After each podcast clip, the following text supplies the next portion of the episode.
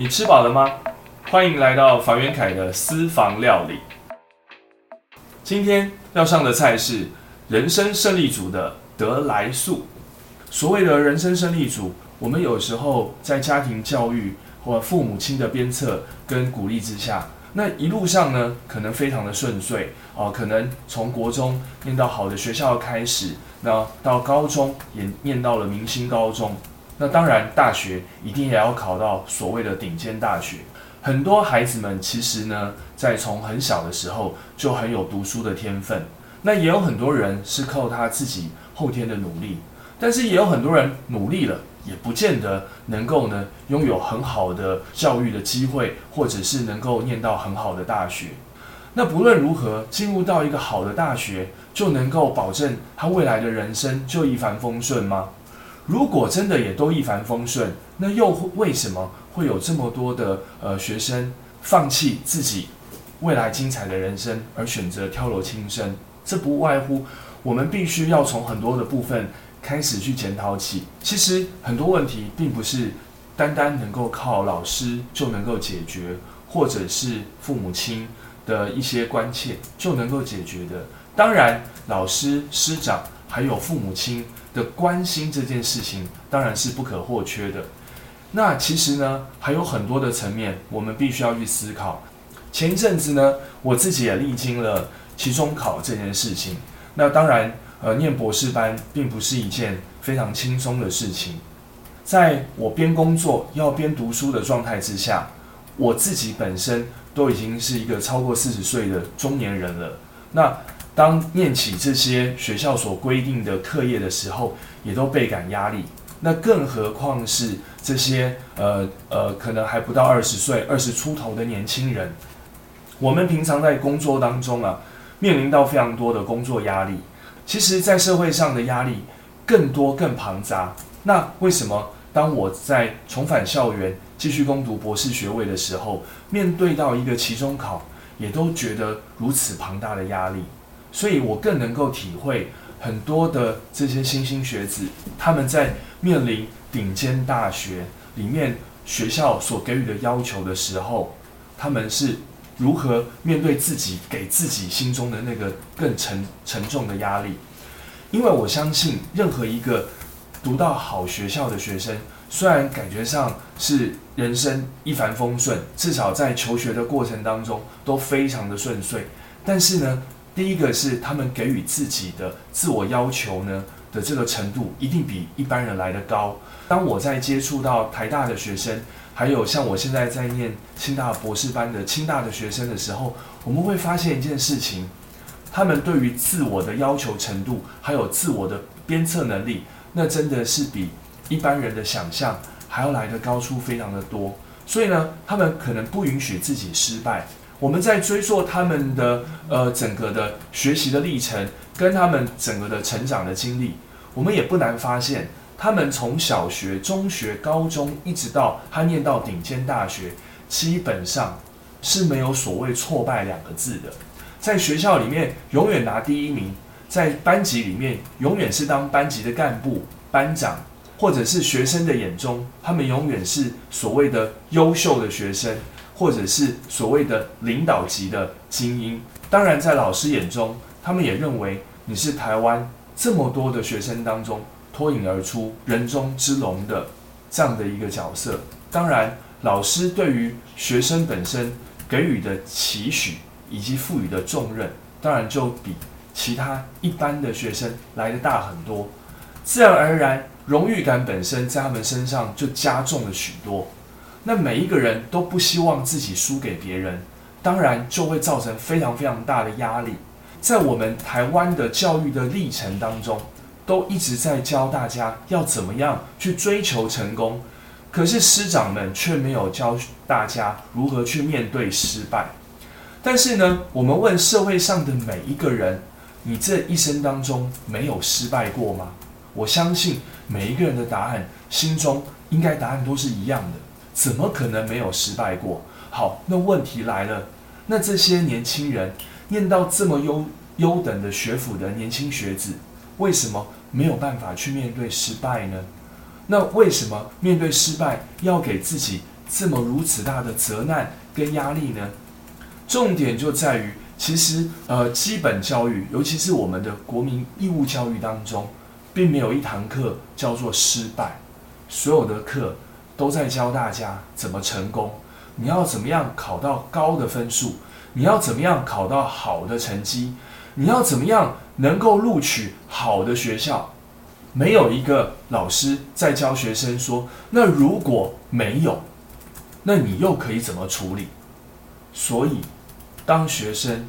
面对到挫败的事情的时候，面对到自己卡关，没有办法在进入下一关的时候，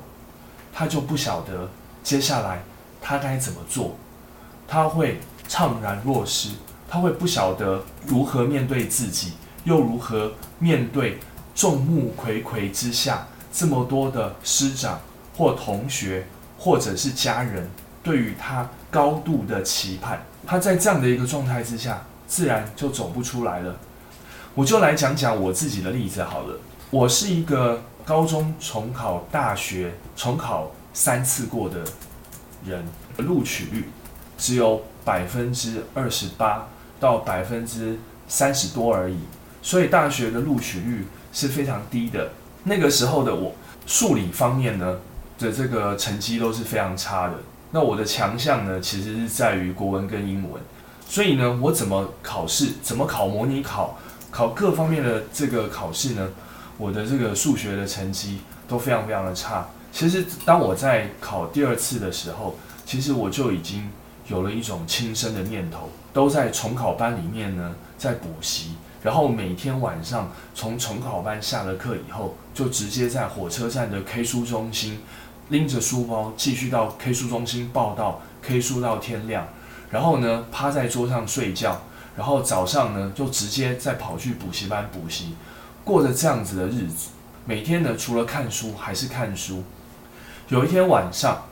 我在 K 书中心。K 到很累的时候呢，肚子饿了，买了一碗泡面，然后呢到 K 书中心的顶楼去泡泡面，然后呢顶楼呢有这个设置一些座位区，所以呢可以在顶楼呢吃东西。那这个顶楼的阳台呢放了三个很大的垃圾桶，阳台的一角在吃着我的泡面的时候，这时候看到一个很有趣的画面，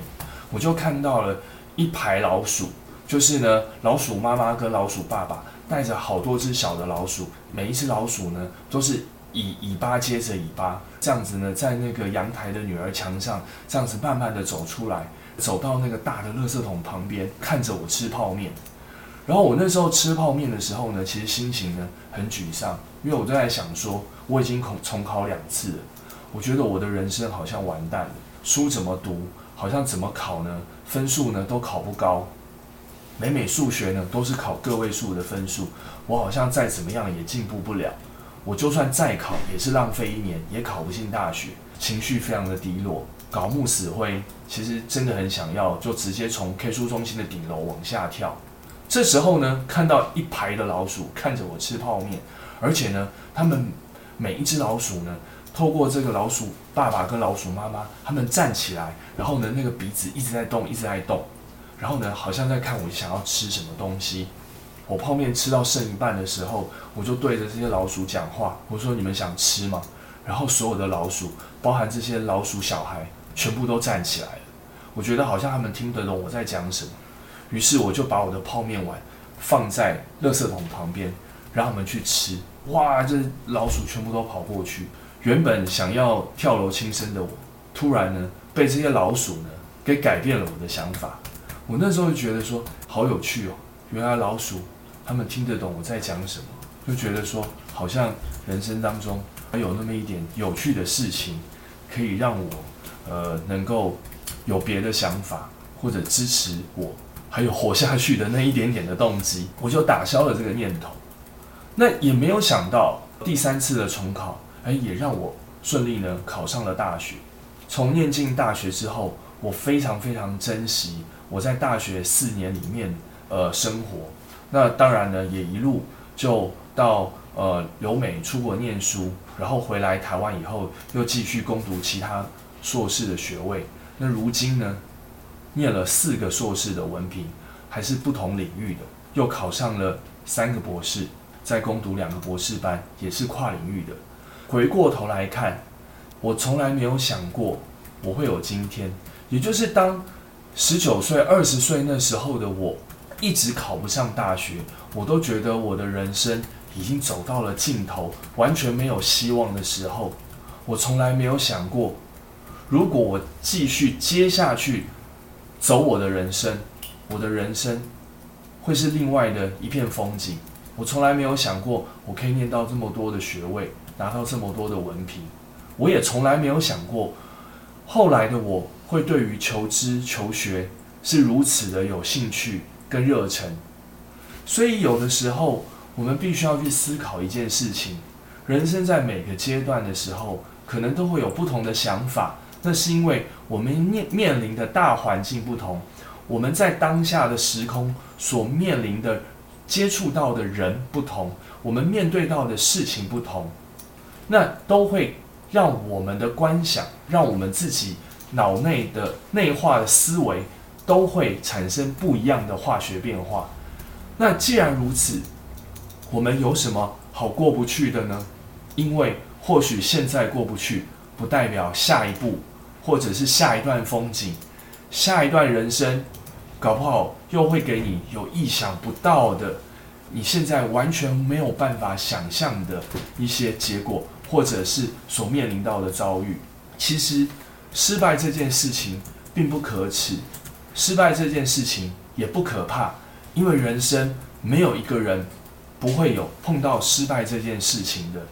即便再成功的企业家。当他在写他自己的回忆录的时候，我相信大部分他人生中的故事不是在讲成功，因为成功可能是他最后的传记当中要讲的最后一件事。但是前面的九十九件事情，他人生的经历还有他的故事，